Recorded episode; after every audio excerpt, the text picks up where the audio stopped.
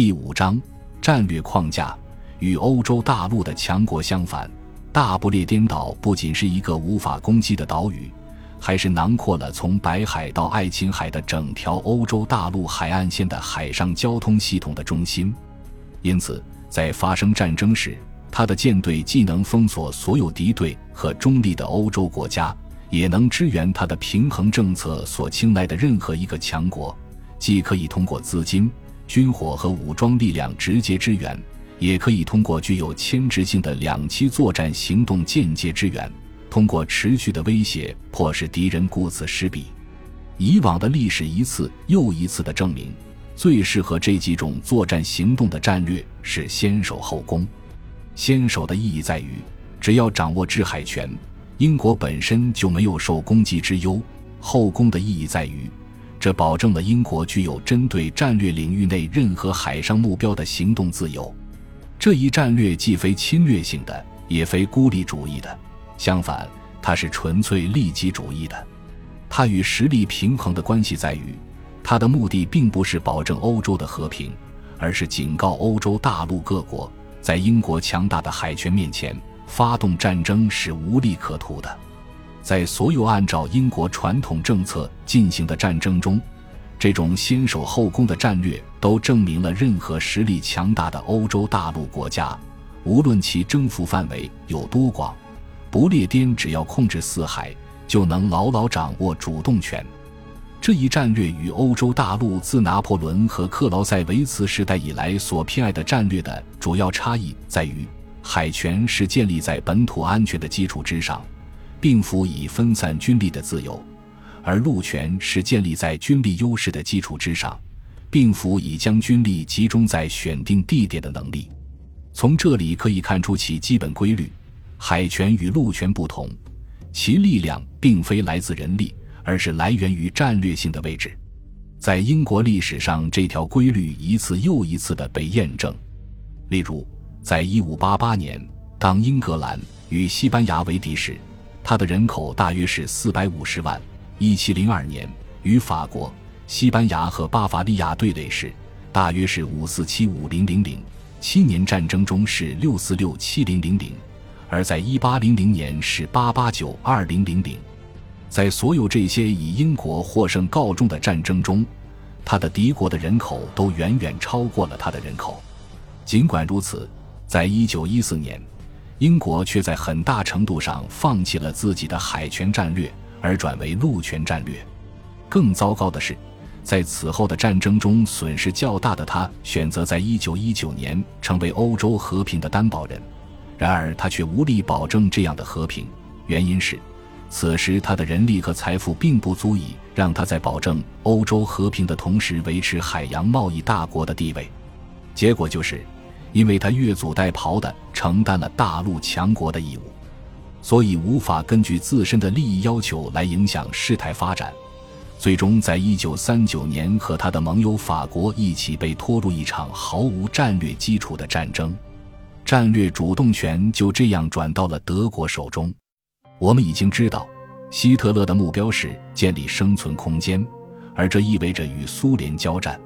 在通过联盟稳住苏联之后，如果法国和英国与他开战，那么他要解决的战略问题就是在实施入侵苏联的主要作战行动之前制服波兰、法国和英国。和上一场战争一样，在这几个国家背后有美国的支持，因此，如果不想重演历史，就要不惜一切代价防止这个潜力无穷的大国参战，这就意味着这场战争必须速战速决。哪一种战略最能满足这个要求呢？这个问题的正确答案很重要，没有它，我们就难以理解为什么在拥有如此多有利条件的情况下，德国还是不能在美国参战之前成功结束这场战争。而且，这个答案还能解释为什么在同盟国彻底击败德国的情况下，英国还是没能实现他诉求的政治目的。克劳塞维茨在有生之年没能完成他的《战争论》，这不仅是政治家和军人的重大损失，也是历史的重大损失。假如他能写完，那么他书中关于战争的军事目的就是消灭敌人作战力量的论断，肯定会被他自己修正，因为有时候目标是会有很多限制的。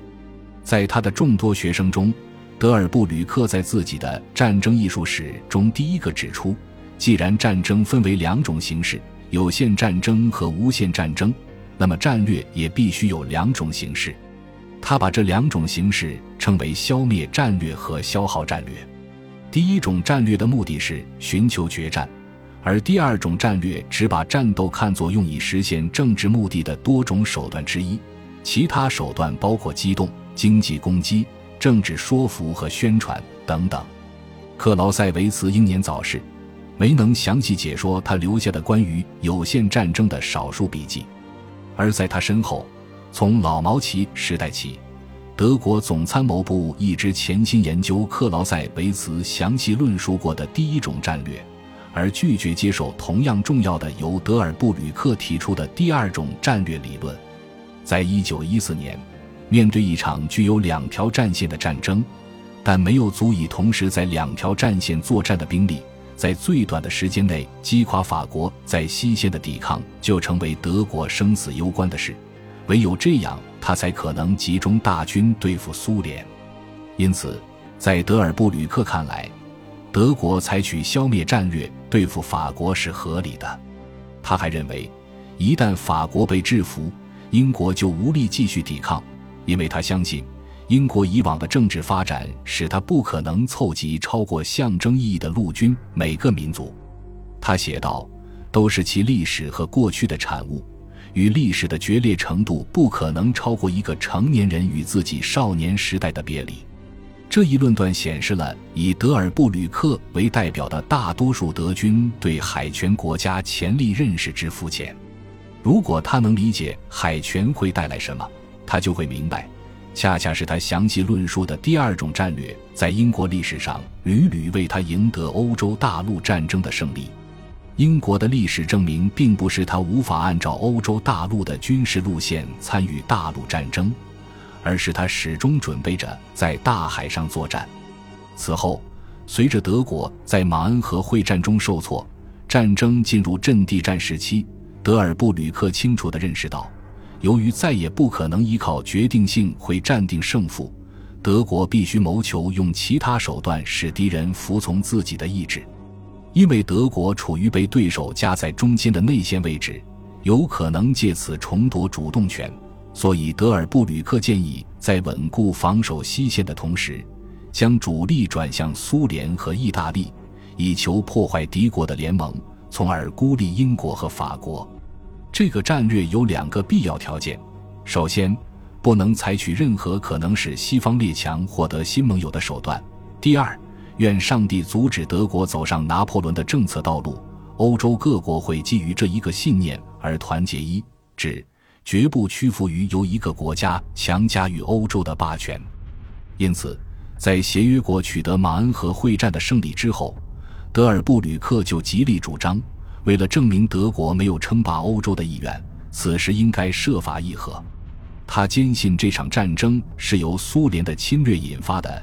英国和法国没有理由继续与一个保卫欧洲和亚洲，使其免受莫斯科老统治的强国战斗。随着德国发起无限制潜艇战，美国加入战争，至此更坚定了他关于德国必须议和的信念。也就是说，战斗本身再也不是目的，而是一种手段。如果德国的政治家们未能在一开始使西方列强相信德国是渴望和平的，那么可以发动新的军事攻势，以起到打消对方疑虑的作用。但是，只有将军事手段与政治方案协调起来，才可能使战争成功结束。德国总参谋部不顾德尔布吕克的呼吁，继续一意孤行。他们没有放弃对消灭战略的信仰。于是就有了一九一八年三至四月间德军那场半途而废的攻势。从战略角度讲，这是一次错误的作战行动。首先，德国陆军在发起攻势前根本没有一举击垮对手的条件，他的数量优势微乎其微，而后备力量则大大劣于对手。他的装备在很多方面也同样逊色于对手，而漏洞百出的后勤系统和摩托化部队捉襟见肘的燃料储备，更是大大降低了他的战斗力。这些劣势在进攻开始前就已暴露无遗，但统帅部却视而不见。结果就是，当鲁登道夫发起进攻时，他不得不沿着敌军抵抗最弱的路线前进，没有选择最具决定意义的路线。而后者正是消灭战略的精髓。具体到这个战例，就是应该把英军和法军分隔开来，并围歼前者。鲁登道夫之所以没有做到这一点，是因为在某个地段进攻受阻时，缺少总预备队的他无法增援该处的部队，只能在其他地段发起新的攻击。结果声势浩大的攻势退化为一系列分散的、缺少协同而且徒劳无功的突击。克雷格写道：“德尔布吕克由此重申了他作为历史学家和政论家所做的全部研究的主题。由于敌军的相对实力太强，统帅部应该认识到消灭敌人已经再无可能。因此，一九一八年攻势的目标应该是挫伤敌人的战斗意志，使其妥协，进一步同意议和。”而这个目标本身，只有在德国政府表达了自己谋求和平的意愿之后，才可能实现。只要能够明确做出这样的求和声明，德国陆军在发动攻势时就能够赢得巨大的战略优势，因为此时他可以根据自己所能支配的力量来制定进攻计划，可以放心的进攻己方拥有战术优势的地点，也就是最容易获胜的地段。因为此时，即便只是小规模的胜利，也能在敌国首都产生巨大的道德效力。德国统帅部之所以在1918年受挫并输掉战争，正是因为他忽视了最重要的历史教训，即政治与战争的相互关联。让我们重温一下克劳塞维茨的基本论点：任何战略设想都不能在完全不考虑政治目标的情况下构思。后面我们将会看到。由于德军没有认识到战略存在两种截然不同而又同等重要的形式，他们把自己1914至1918年犯的战略错误又在1939至1945年重复了一遍，而且造成了更具灾难性的后果。两次世界大战期间发生的技术变革影响深远，改变了两种战略形式的应用实践。这一改变使得作战部队的基石从肉体和数量变为机械和质量，使堪与古代军队战斗主力从步兵变为骑兵相比的重大革命。在步骑变革发生后，放牧以及草料的供应和输送就成为军队要解决的基本问题。如果限制或夺取了敌人的牧场，他们的骑兵就会失去战斗力。于是己方。在能够保证自家骑兵驰骋战场的前提下，就会获得压倒性的优势。虽然由于牧区通常都有广大的面积，此类情况并不常见。当匈奴人和蒙古人大举入侵欧洲时，他们的闪电战势头在草场稀疏的地区都曾快速衰竭。正如草料对战马至关重要，汽油对机械也至关重要。草原是发展骑兵大军的要害地区，而工业区是生产机械化大军的要害地区。敌人如果失去前者，他们的骑兵来源就会枯竭；如果失去后者，他们的作战武器的运载速度就会一落千丈。军队的这一机械化变革对消灭战略和消耗战略产生了深远影响，因为夺取敌国的所谓作战要害地区。敌方国土中对于维持军队必不可少的那一部分，变得比在战场上获胜更为重要，可以对敌人的战斗力量，其陆海空三军起到釜底抽薪的作用。因此，在下一场战争中，一个国家的作战要害地区相对于其敌国边境的位置，将在很大程度上决定入侵者所采取的战略。如果主要的要害地区离边境足够近，使得进攻方最初的力量可以维持到将其全部占领为止，那么显然最有利的战略就是消灭战略。但是如果反过来，要害地区离得很远，那么依靠这种战略就要冒巨大的风险。面对易于撤退的敌人，一旦进攻势力消磨殆尽，进攻方就会处于极为不利的局面，不仅会遇到补给不足的难题，而且如果对手保留了充足的军队，那么进攻方将毫无还手之力。因此，如果敌国的要害地区远离边境，单凭这个事实，进攻方就必须坚持消耗战略，直到向该地区挺进至足以保证消灭战略见效为止。事实证明。未能理解速度与空间的战略关系，正是德军一败涂地的根本原因。